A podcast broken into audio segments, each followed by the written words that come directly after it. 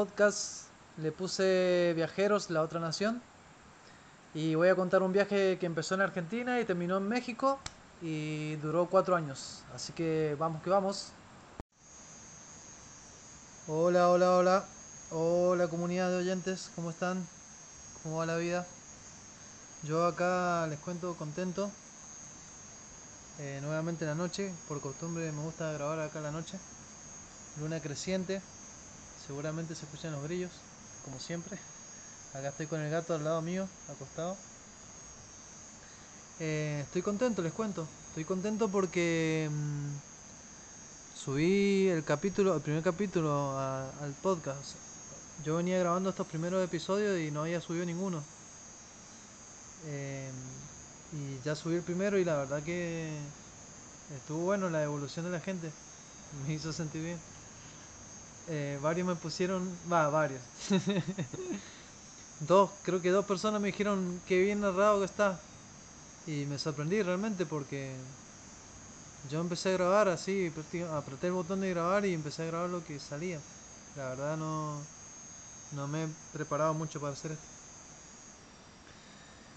Así que bueno, acá estoy contento, contento con lo que con lo que lo, que pasó con el primer capítulo. Espero que, que les siga gustando la historia.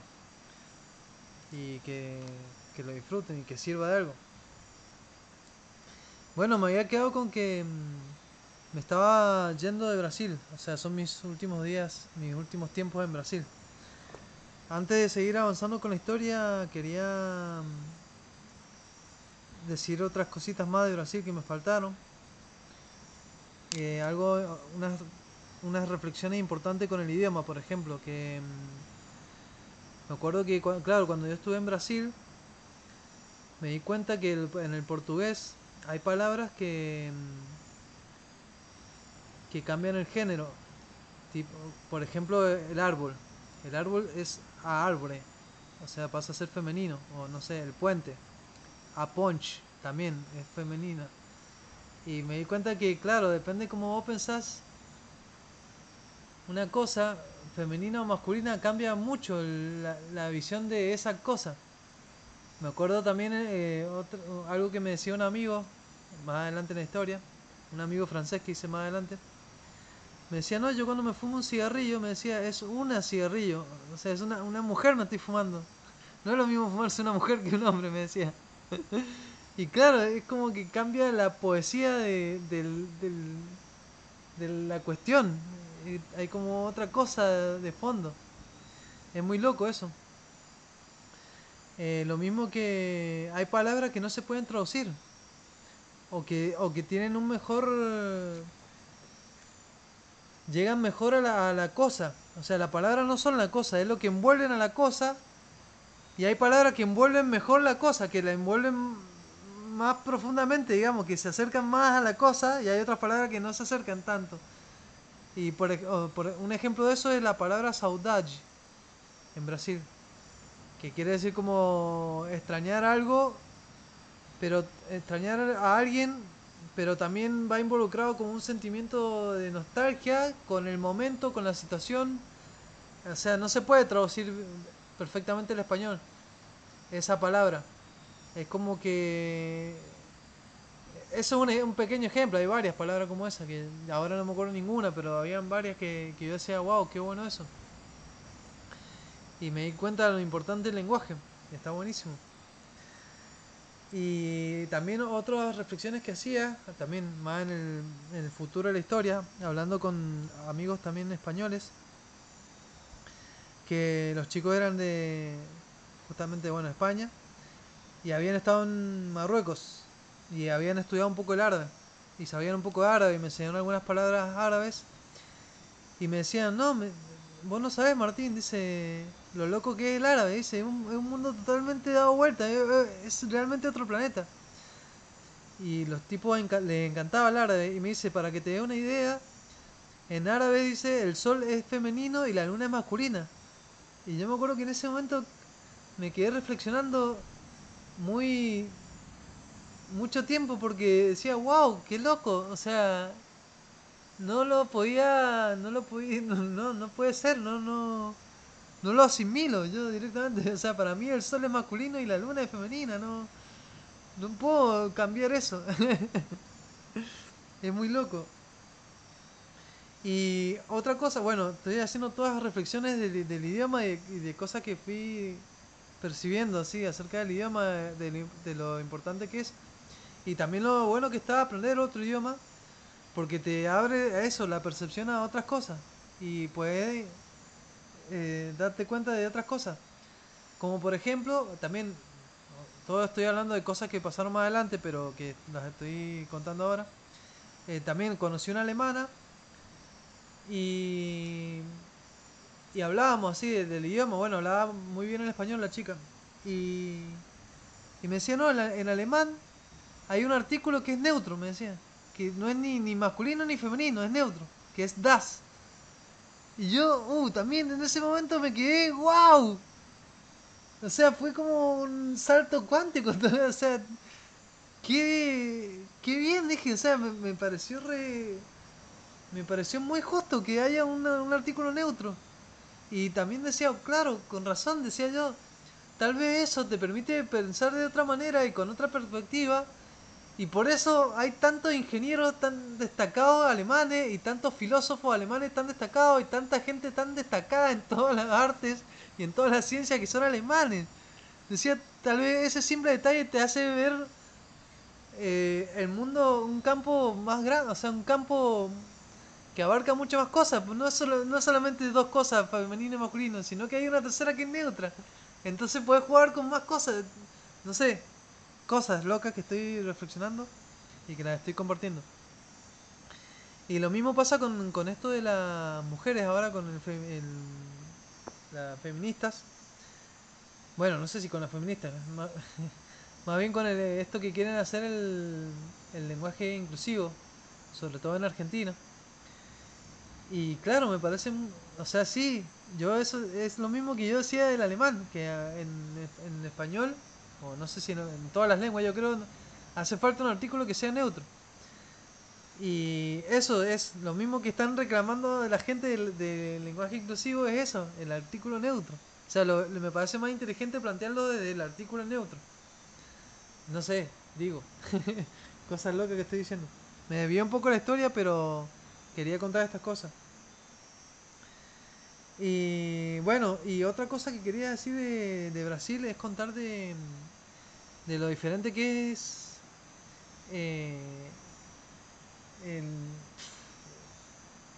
no sé cómo decirlo, pero es muy diferente la actitud de la mujer en Brasil.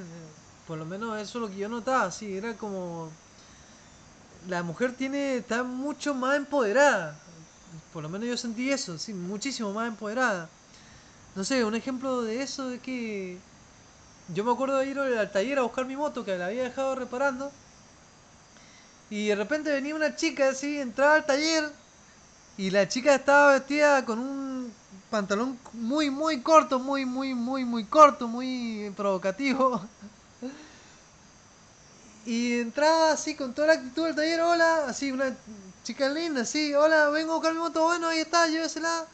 Y se subía una moto gigantesca, tipo enduro, mucho más grande que la mía, bro, la pateaba, la arrancaba, decía chao, así, salía en su moto roqueando, y yo decía, wow, qué actitud, o sea, eso no, o sea, no lo había visto nunca yo antes. Esto también es un pequeño ejemplo de todas las cosas que vi, de, lo diferente que es eh, eso, esas cosas que, no sé, a mí, a mí me, me volaban la cabeza al principio. También otra cosa que me volaba mucho la cabeza es el sexo. En Brasil está como mucho más a flor de piel. O sea, el sexo hay por todas partes. Uno, yo, yo me acuerdo que, no sé, me paraba en un semáforo en la moto, miraba al costado y estaban teniendo sexo en el auto en el semáforo, mientras estaba el semáforo. O, en la playa, bueno, olvídate, en la playa todo el tiempo.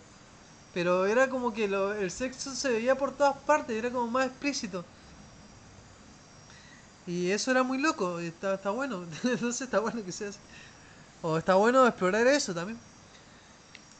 Y otra cosa que me acuerdo que me pasó loca en Brasil, que esto no me hubiera pasado nunca en Argentina, o no me, bueno, no me pasó nunca en ninguna otra parte que yo haya estado, que me acuerdo que un día fui a, a caminar, así salí de mi casa, fui a... Ah, me acuerdo que iba a una heladería, me fui a comprar un helado. Eso fue.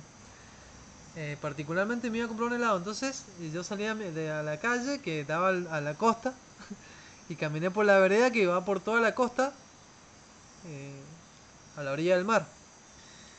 Y yo iba descalzo y sin mi camisa, como siempre, o sea, vivía en la, playa prácticamente. Y fui caminando, fui caminando y veo una sombra que me va siguiendo, pero muy, muy cerca, muy cerca de mí. O sea, yo iba caminando y veía mi sombra y atrás había una sombra que me seguía. Pero decía, no, o sea, como que yo decía, no, no me estaba siguiendo, no me estaba, estoy alucinando. Decía, no, me quería dar vuelta porque no me la creía, no me la creía y no me, no me la quería creer. y, y era una sombra de una chica. Decía, no, no creo, no, no creo que me esté siguiendo, no, no, no me está siguiendo. O sea, una casualidad, o sea, y seguí caminando, seguí caminando, pero un buen tramo. Y, y no me paró a seguir y, seguí, y, y me seguía, me seguía, me seguía. Y en una parte llegué a un kiosco que hay ahí sobre la costa. Y me paré ahí a saludar. Ah, me encontré con un amigo, lo saludo. Y dije, bueno, se me pasó todo eso, me olvidé. dije, ay, no miré, no, no vi quién era, no, no vi quién me estaba siguiendo ni nada, no veía a nadie. O sea, me, me paré con mi amigo y me olvidé. Y bueno, sigo caminando y me voy a la heladería. Que ya faltaba poco. Cruzo la heladería. Ah, veo que me, que me viene siguiendo otra vez me viene siguiendo, me viene siguiendo. Y digo, qué loco, me viene siguiendo. No, no puede ser. O sea, no, me la. no me la creí nunca, nunca me la creí. Bueno, crucé la heladería, entré a la heladería y me compro un helado. Bueno, me bueno, un, chocolate, no sé qué, le digo los sabores. Y en eso que me están, están dando los sabores, compro el helado, me está por dar el helado, no sé, estaba en esa transición. Y entra una chica a la heladería y yo la miro y me sorprende. Y bueno, la chica se compra un helado. O sea, se, compra el helado también. Yo salgo a la heladería, me siento a tomar el helado. La chica sale de la, heladería y se, con el helado y se sienta al lado mío. Y yo digo, ¿qué? O sea, esta es la chica que me estaba siguiendo. O sea, todavía no me la quería, no me la podía creer. Decía, no puede ser. Que me estaba siguiendo la menina, digo yo. Una locura total. Bueno, cosas que pasan en Brasil. Eh, me fui, nada que ver de la historia, pero también quería contar esas cosas que son locas, que nunca te pasan en otras partes, que te siga una menina y que, no sé, que o sea, que, que, una chica te, te, siga, no pasa, y, bueno, yo después de eso es que no puede ser, algo, y ahí le, le, hablé a la chica y le pregunté si ella había venido atrás, caminando mío, atrás mío y me dijo que sí. Y yo digo, wow. Y le dije, bueno, vamos, le digo, terminamos de comer el helado, le digo, vamos a la playa. Bueno, me dice, vamos. Y, nos fuimos a la playa y bueno, y nos pusimos, bueno, después vino tuvo una historia con esa chica. No muy larga, pero fue una pequeña aventura. Y wow, qué loco. O sea, cosas que no pasan en Argentina, pasan en Brasil. O sea, es mucho más abierto el trato eh, entre el hombre y la mujer. No sé, hay como más no, no hay tanto, no sé cómo decirlo, no, eh, no hay tanto caretaje en ese sentido. Otra cosa muy buena que me acuerdo también, que por ejemplo me acuerdo una vez que yo estaba en la playa y estaba sentado ahí en una baranda cerca del kiosco este que le digo, que hay sobre la playa. Y unas chicas salieron de la playa y se fueron. Y un chico que trabajaba en el kiosco le dijo, Chao meninas, obrigado por la presencia, a praia ficou más bonita con vocês. Y yo me quedé, wow, súper sorprendido. Ay, las chicas se reían, ay, gracias, gracias, y se reían, se iban recontentas. Y el chico lo que le había dicho, le había dicho, chao, gracias por venir, la playa, la playa quedó mucho más bonita con ustedes, con su presencia. O sea, le había dicho algo muy lindo. y, y las chicas habían reído, eh, o sea, era como, no, hay como una cosa muy buena en Brasil. No sé si en esa parte solamente o en todo Brasil, pero estoy casi seguro que en todo Brasil que es así. Y no sé, en Argentina a mí es como que vos le decís algo a una chica sobre todo y es muy probable que te mire mal o, o sea, puede, puede que se sonría si algo lindo, pero lo más probable es que, que no te mire, que no te que no te registre directamente. Que se vaya como diciendo, como diciendo que me está hablando si no me conoces.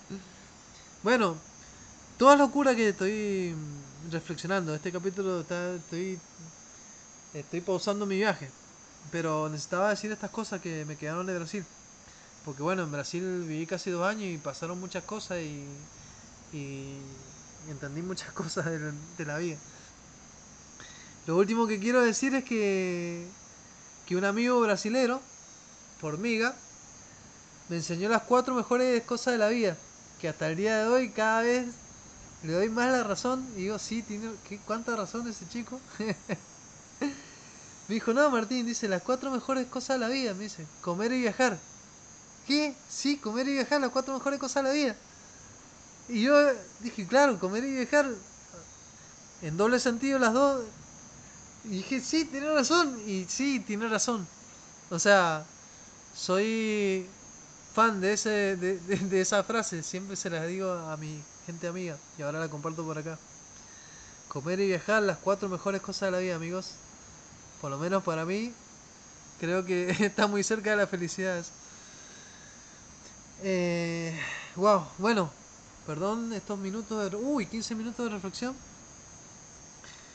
Sigo con la historia que estoy relatando acá. El que empezó con este capítulo no entendió nada, dijo este man que le, le dio un delirio de... bueno, eh, estaba que me estoy yendo de Brasil. Eh, me estaba yendo de Brasil, había eh, decidido viajar solo. Y bueno, esto, esto, en esta última parte esta fue, estuvo mi hermano en Brasil con su pareja Noé. Gente muy querida. O sea, éramos todos amigos antes de eso. Noé, mi hermano y mi primo y yo éramos el grupo de amigos de siempre. Entonces, bueno, eh, llegó el momento de irse y mi hermano se volvía a Argentina. Y yo quería, había puesto como primer lugar donde quería ir a un lugar que se llama Bonito en Brasil. Que queda en el, imagínense cómo es el, es como el lugar que se llama Bonito. Que queda en el, en el estado de Mato Grosso do Sur, el Mato Grosso del Sur.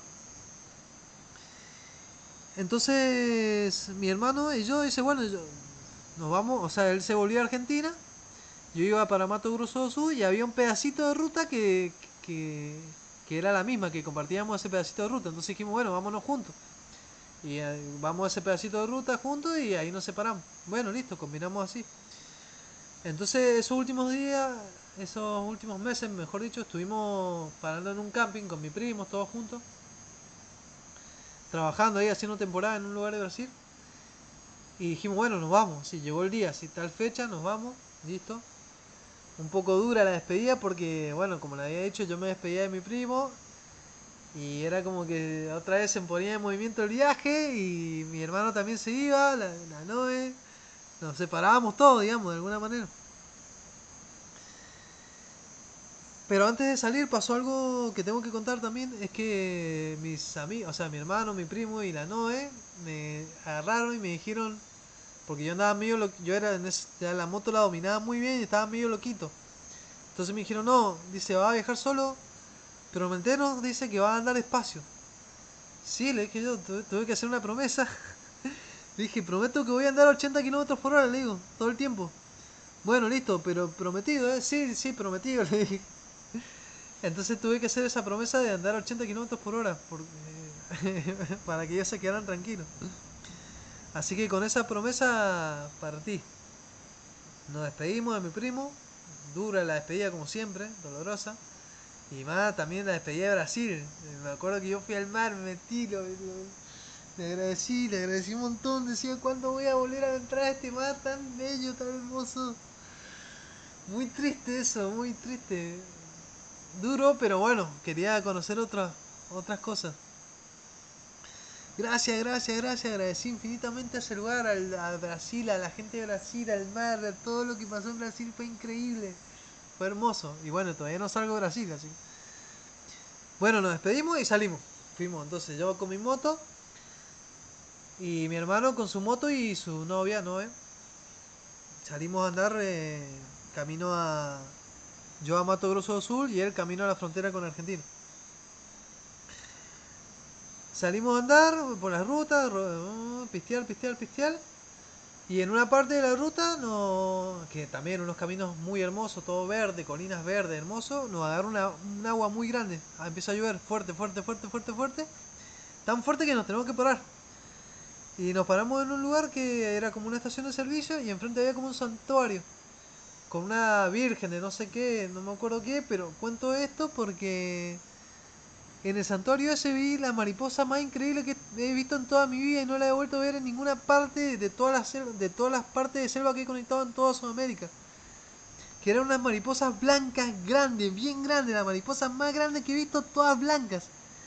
Con alas muy grandes, entonces cuando volaban, eran como que daban un aleteo y salían para arriba volando y quedaban como flotando.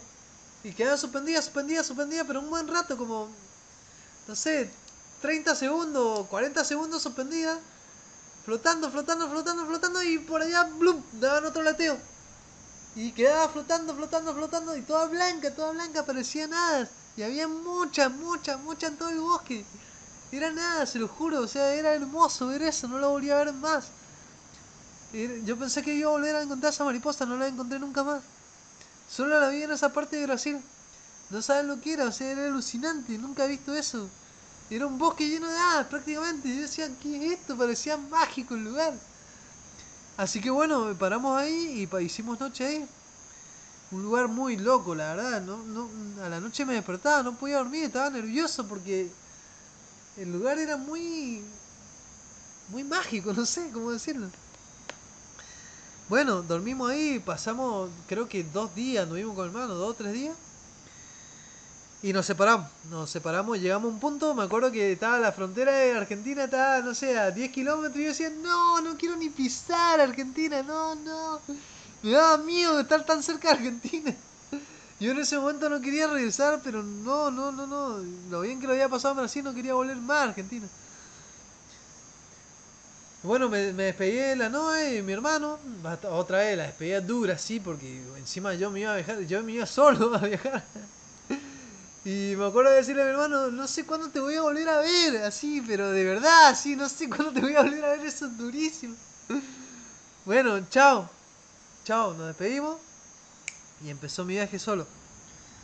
Qué bueno, amigos. Es una locura esto, esto también, una sensación muy eh, de mucha, mucha libertad.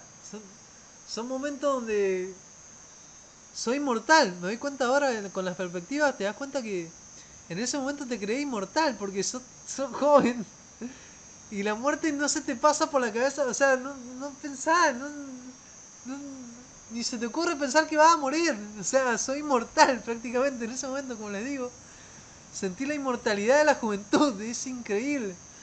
Y, pisteando solo en una moto, en una ruta totalmente desconocida, en una ruta de Brasil, en el medio del continente americano, o sea, un lugar muy inhóspito. Pisteando solo es una locura, amigos. O sea, es indescriptible la sensación.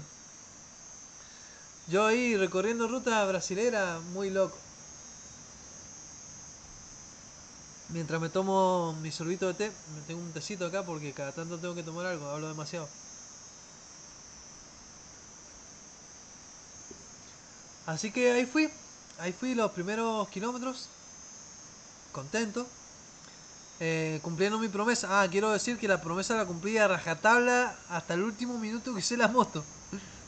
Y estuvo buenísimo porque me di cuenta que, que era la, es la velocidad ideal. O sea, yo antes ya lo dije en un capítulo, que la velocidad ideal es 80 kilómetros por hora.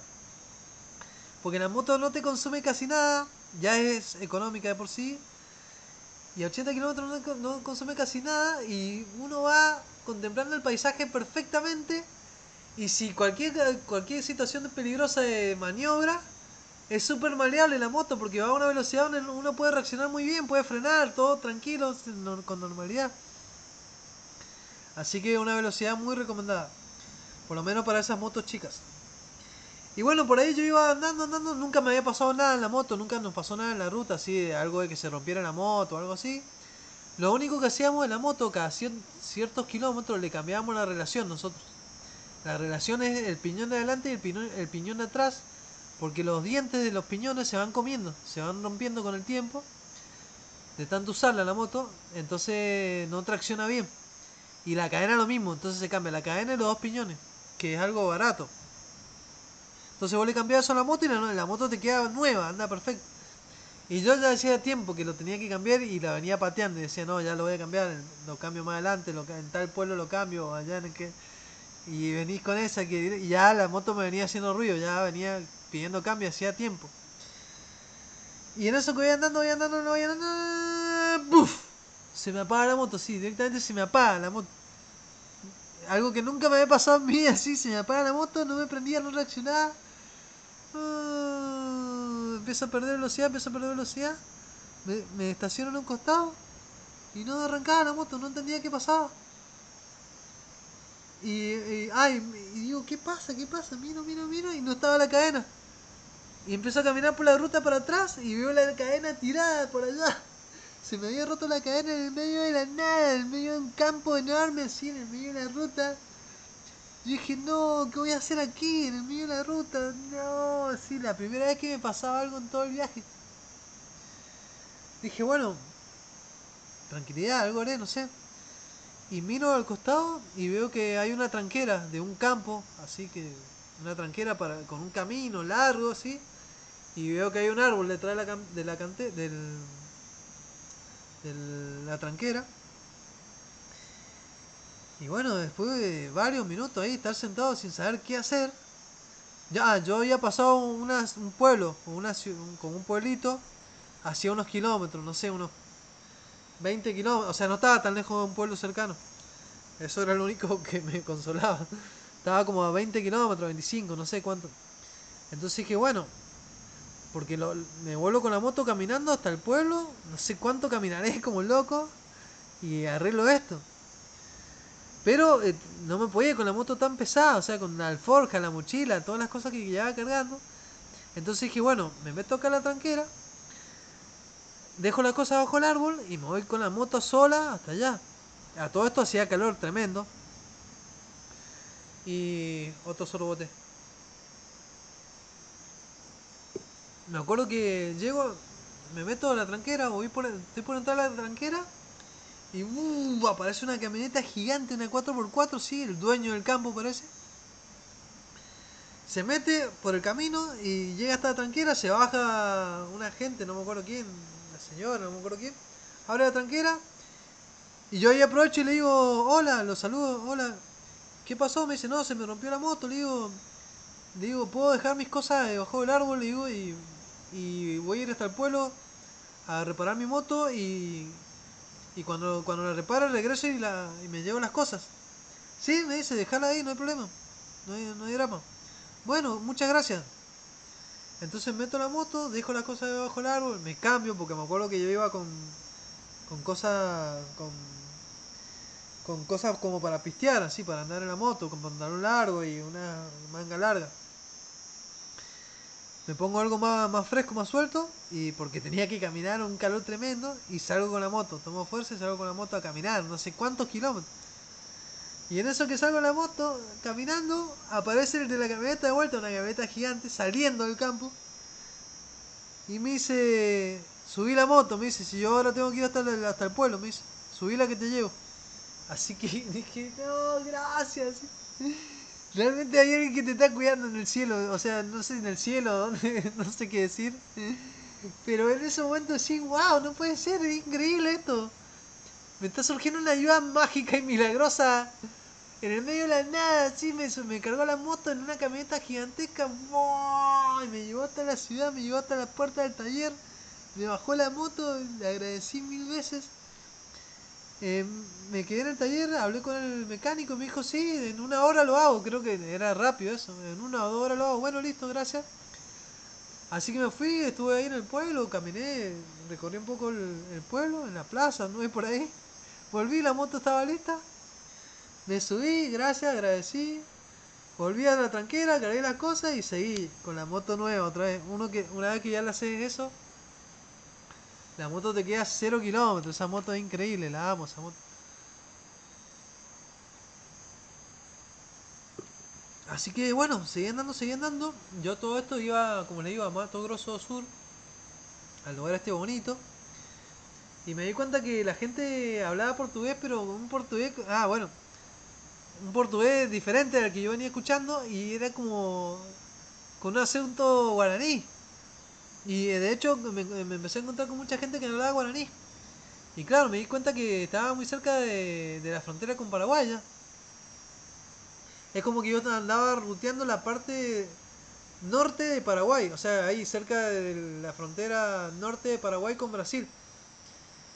Y wow, me di cuenta que todo ese territorio en realidad era guaraní. O sea, antiguamente fue guaraní. Después me di cuenta con el tiempo que hace tiempo hubo una guerra horrible que se unió Argentina, Uruguay y Brasil para para destruir la, civilización guaraní. O sea, no sé si la civilización, pero el pueblo guaraní. Porque era un pueblo súper fuerte, parece súper guerrero. Y tenían su propia economía y su propio todo y eran súper sustentables. Y parece que a la corona española y portuguesa esto no le gustó y decidieron atacarlos y dividirse la mitad de las tierras para, para Argentina y para Brasil. Eh, terrible la historia, realmente.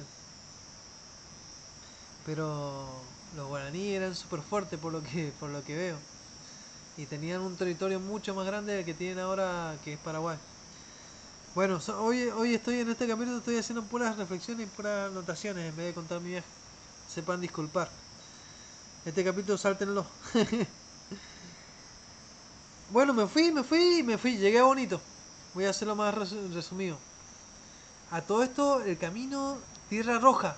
Roja, roja, roja, y todos campos que, no sé, yo nunca he estado en África, pero he visto documentales que me hacían acordar a, África, porque es todo como tierra roja y calor, calor extremo, y paisaje como desolado, así, campos abiertos, que los tengo en la, en la memoria mía, que son muy locos, nunca he visto esos campos tampoco, esos lugares. Eh, realmente era Brasil, así, es como que está en el centro del continente, con una planicie de calor, de extremo, con unos árboles raros, así como, no sé cómo describirlo bien, pero muy loco, muy loco los paisajes y mucho, mucho calor. Y me acuerdo de ver un oso hormiguero gigante, gigante, cruzando la ruta así en una parte. Y llegué a Bonito, este lugar que es increíble, realmente, es muy bello. Llegué, me acuerdo, y lo primero, bueno, llegué a la plaza del lugar, es un pueblo chiquito.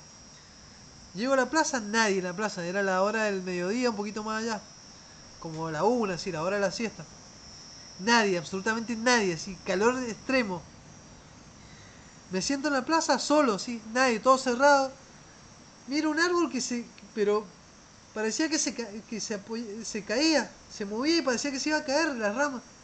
Decía, ¿qué pasa? No entiendo, me acerco, me acerco un poco más al árbol. Y eran unos bichos, esto que le dicen arara ya, aquí está lleno de arara, que son los guacamayos, estos que son como loros grandes, que son todos rojos o azules, que tienen como rojo, plumas rojas y azules, que son hermosos, son bellísimos, todos rojos o azules con verde, amarillo, tienen unas plumas bellísimas y está lleno de esos pájaros, que son tan grandes que claro, se andan todos andan varios juntos y se posaban como 5 o 6 en una rama y el árbol se doblaba todo lo pesado que son.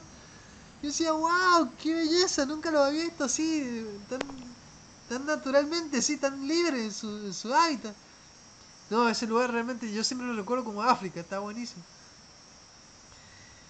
Y, y bueno, wow, ya fue la primera sorpresa. A todo esto veo en la plaza aparece un loco. Un loco por ahí gritando y me saluda, ah, no sé qué, ah, medio gritando así. Hola, no sé qué, ah, hola. Digo, no, estoy viajando. Le digo, bueno, me empieza a hablar, empezamos a hablar así, pero un loco así, medio.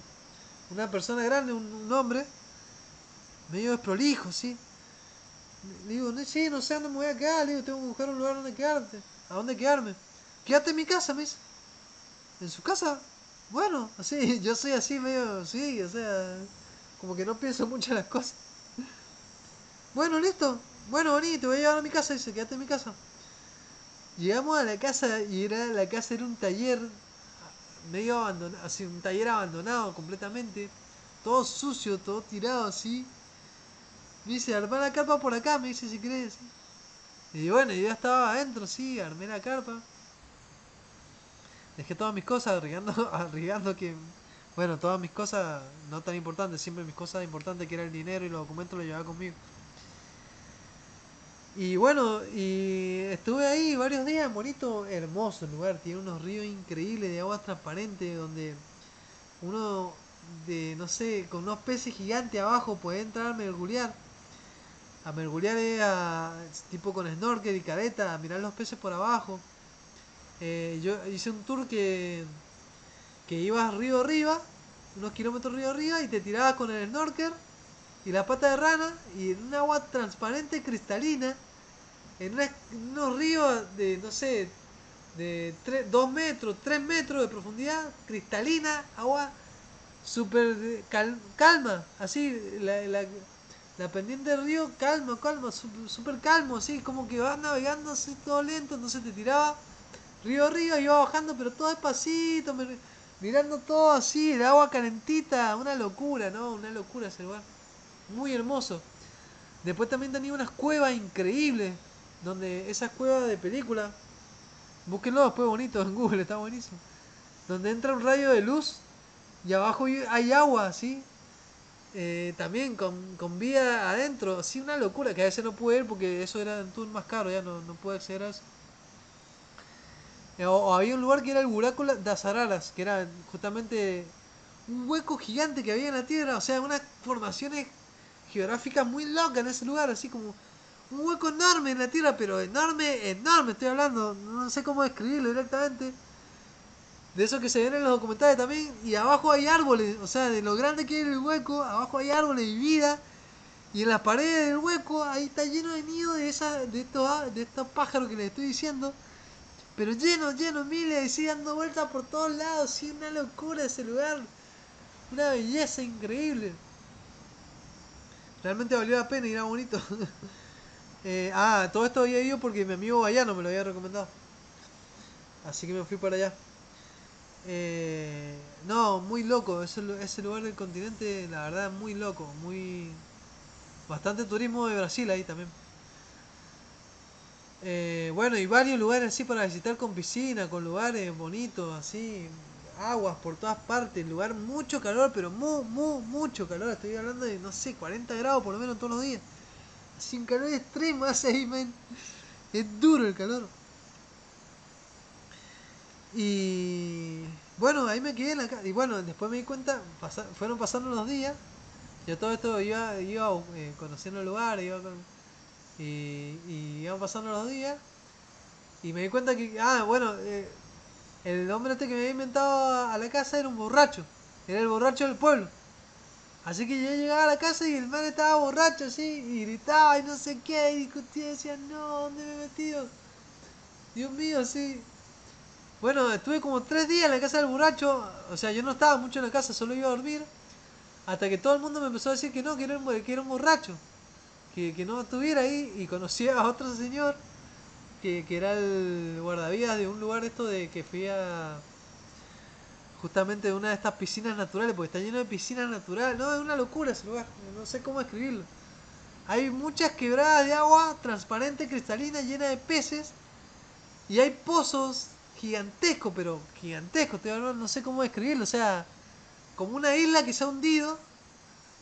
Y abajo hay vida, hay árboles, hay agua, o sea, una locura.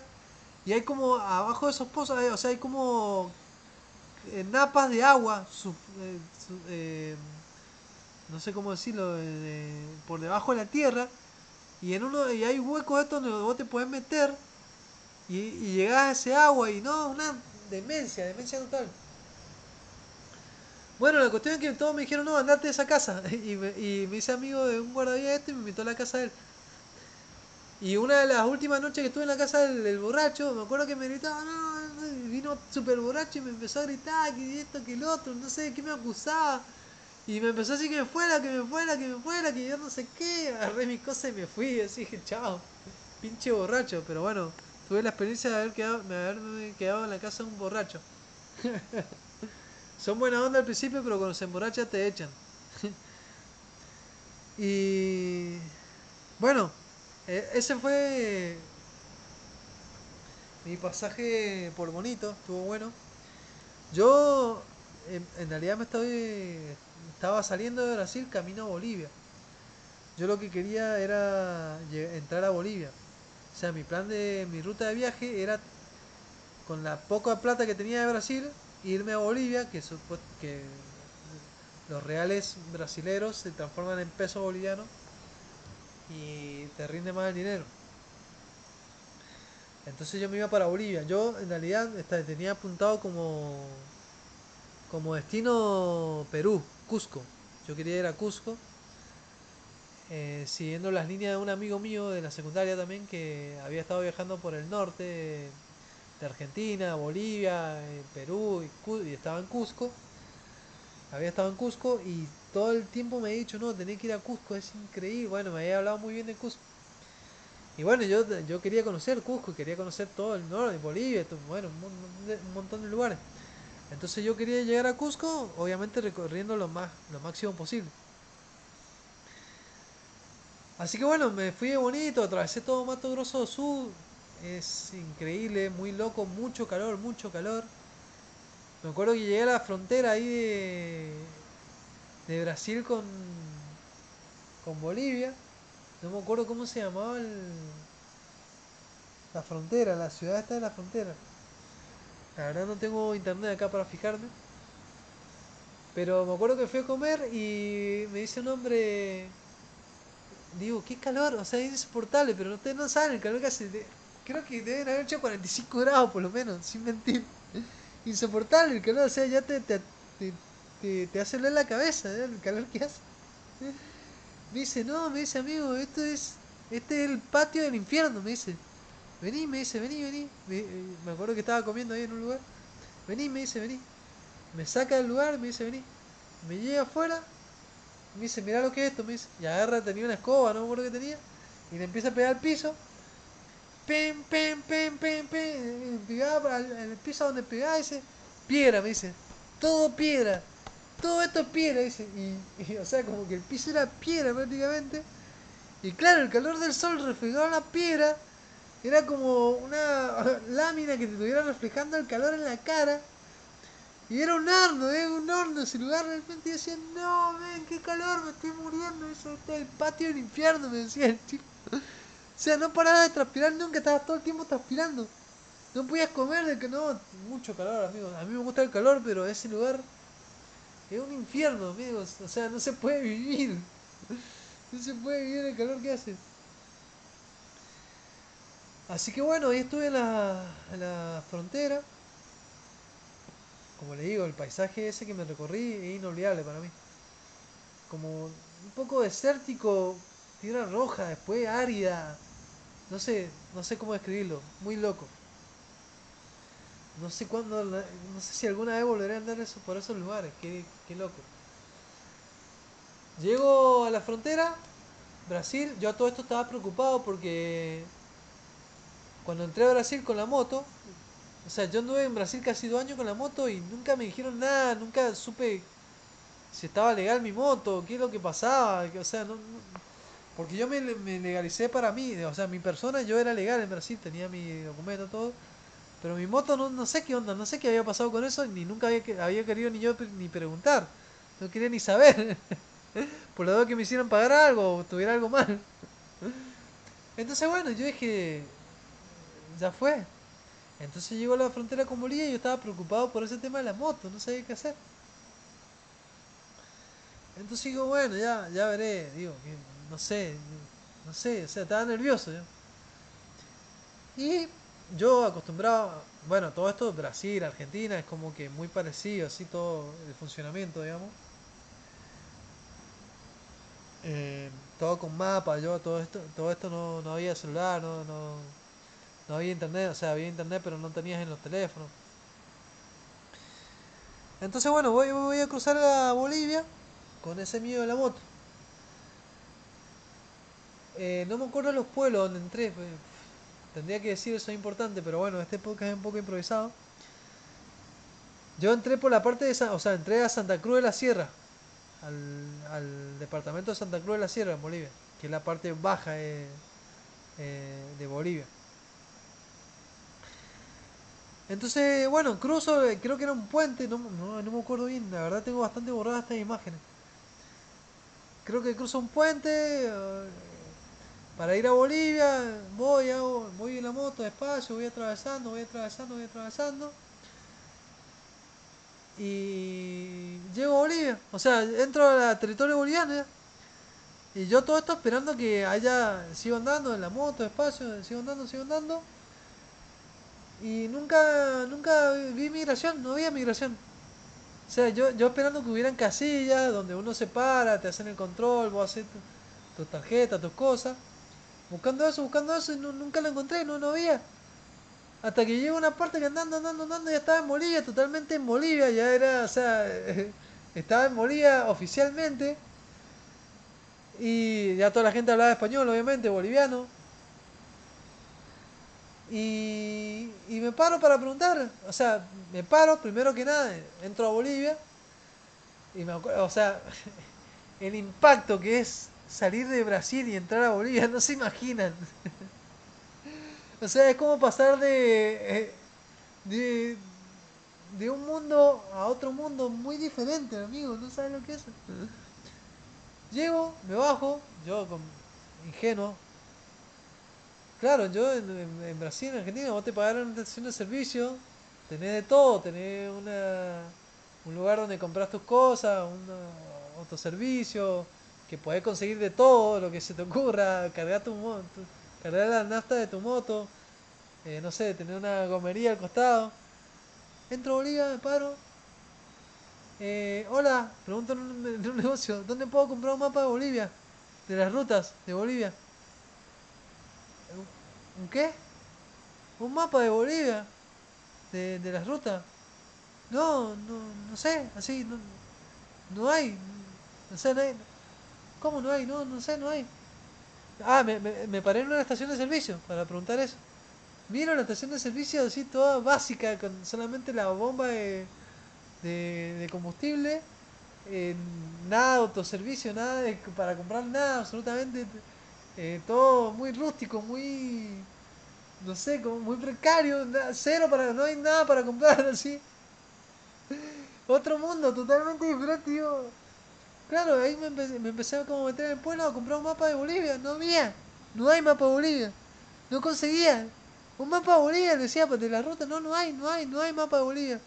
¿Cómo puede ser? No hay un mapa de Bolivia con la ruta, no, no hay. No hay, no hay. Pregunté por en todas partes, no había, si no puede ser, Me acuerdo que terminé yendo a una librería y le dije, deme un mapa de Bolivia, el que sea, o sea, un mapa que me, no sé, que me muerten los ríos de Bolivia por un mapa de Bolivia, no puede ser que no haya un mapa de Bolivia.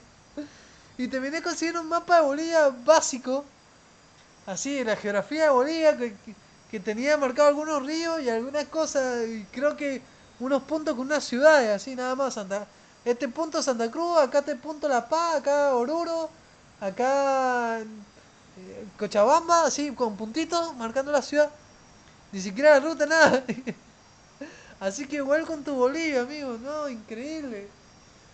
Eh, pasé de un mundo a otro, de una realidad, eh, o sea, de muy europea, con una, con una, con una mirada muy europea, muy occidental, a un país que es muy, con una mirada muy indígena, indígena mal dicho, son pueblos originarios en realidad entonces fue un salto muy fuerte, así, un impacto que yo no esperaba porque nunca había vivido eso. fue muy loco, muy loco. Bueno, a todo esto yo digo, bueno, eh, migración, ¿dónde está migración? Empiezo a preguntar, no, migración ya pasaste, o sea, migración ya, no sé, me decían como está allá, como 10 kilómetros más allá. ¿Cómo? Si yo nunca la vi, no, no hay, ¿cómo? ¿Dónde está? No, hay una casilla ese que vos tenés que parar, hay como un lugar donde vos te parás Bajá, y, o sea, como que vos tenés que ir y hacer tus trámites. Y ya me había pasado eso. y no me. Y no, no, vi nada de eso. Y me había pasado. Entonces yo estaba con, con el mío este de la moto. Y no tengo mejor idea que decir, bueno, ya fue, me voy ilegal, dije yo. Me voy ilegal, de morir voy a estar ilegal. Así me pintó la ilegalidad. Yo a todo esto en ese, en ese momento era rebelde. Más rebelde que ahora. O sea, más adolescente y más rebelde y con esa actitud de rebelde. Y, y como que estaba con todo esto de la frontera y decía, ¿cómo pues? No, no. Hasta el día de hoy no entiendo la frontera. y me declararon estado de rebeldía contra la frontera. Entonces dije, no, voy a, voy a estar ilegal. O sea, voy a andar, voy a andar ilegal. No he echado ningún registro. Digo, voy a hacer mi viaje, no me importa el registro. ¿Para qué? No, no saben lo que se vendría más adelante, amigos. La cantidad de policía que tuve que coimear. Y encima Bolivia, que son los más coimeros de toda Sudamérica, hermano, de, todo, de toda América. Sé. Bueno, llegué a Bolivia, cambió el mundo radicalmente, se me dio vuelta el mundo. Eh, empieza otra historia. Eh, salí del mundo mágico de Brasil, volví al, al español. Qué bueno, qué bueno es volver al español, realmente. Es como, wow, por fin. Por fin puedo hablar puedo expresarme perfectamente, puedo volver... Ah, me acuerdo de parar y escuchar una rocola y escuchar canciones otra vez en español, canciones... Wow, fue como un salto así, como, ¡ay, qué buena esa canción! Era como que era volver a redescubrir el mundo en español. Eh, Bolivia. El próximo capítulo se va a llamar Bolivia, seguramente. Tengo también, bueno, Bolivia, bastante para hablar de Bolivia. Eh, wow, no saben lo que... Me acuerdo también, llegar a Bolivia así, mi primera experiencia con los baños de Bolivia, wow, qué fuerte amigos, toda una experiencia. El baño de Bolivia son letrinas, básicamente. Y son pozos, ni siquiera letrinas, pozos. Y vos entras con tu baldecito de agua y tenés que ir ahí a hacer el higiene y bueno, ahora ya no importa, ya, o sea, pero en ese momento fue un golpe bastante duro, porque yo, como le digo, venía con una visión muy argentino-brasilera, eh, chilena, si se quiere, también he estado, había, conozco Chile hasta ese momento. O sea, muy, muy europea, pues. O sea, en Sudamérica no sé por qué la gente quiere copiar a bueno, porque venimos allá, pues. Porque nuestros colonizadores en realidad vienen de allá. Y quieren, quisieron hacer una Europa en Sudamérica. Eso no va, hermanos. No va, no va. No da para hacer eso. Eh, bueno, ya voy contando más de eso. Pero esto es América. Esto es otra cosa. Eh, bueno, bueno, me voy despidiendo. Me despido de este capítulo. La verdad fue un poco revoltoso este capítulo. Eh, conté conté cosas un poco de Brasil, de la despedida, un poco de reflexiones medio locas. Pero bueno, se viene Bolivia, se viene ah, la cultura andina, qué hermosura, qué belleza, la conexión con la Pacha. Así que bueno, se viene Bolivia, se viene la llegada a Perú, wow, un montón de cosas que pasaron también por estos lugares, por estos lugares andinos, eh, que voy a contar en mi próximo capítulo, las locuras de Bolivia, lo que, las cosas que viví en Bolivia, wow. Me acuerdo y digo, wow, qué fuerte fue Bolivia. la comida, wow, y no, adelanto, adelanto, la comida, hermano. Me acuerdo de ir caminando así. Claro, ir caminando, bueno, y por ejemplo, ver los quesos o las carnes que uno está acostumbrado a ver en las heladeras, no sé, en un supermercado, en una, en una tienda. Acá sí, el, pedazo de carne colgado, eh, así, pedazo de carne sobre la mesa, con la sangre así, que casi chorreando, con mosca, dando vueltas, el pedazo de carne colgado así, así tener la carne. El queso lo mismo, sí, el queso sobre la mesa, así, las moscas ahí. Bolivia, no, qué locura, Bolivia. Bueno, termino este capítulo. Eh, les mando un abrazo muy grande. Eh, espero que haya gustado este capítulo. La verdad que no conté mucho de mi viaje, fueron más que nada reflexión. Pero bueno, también hace falta, ¿eh? también estoy contando lo que fui descubriendo. Eh, quiero compartir eso también. Así que les mando un abrazo muy grande. Espero que... Ah, bueno, ahí estoy haciendo cambios en el podcast. voy a corregir la, la intro y un par de cosas que me han estado diciendo. Ahora que ya lo publiqué. Pero bueno, es lo que hice lo que pude con el teléfono. Amigos, sepan disculpar. Voy a cambiar la intro, la voy a hacer un poco más profesional. También ya cambié la portada y estoy haciendo algunos ajustes. Así que con el tiempo seguramente va a ir mejorando por lo menos la calidad. No sé si el contenido, pero la calidad va a ir mejorando.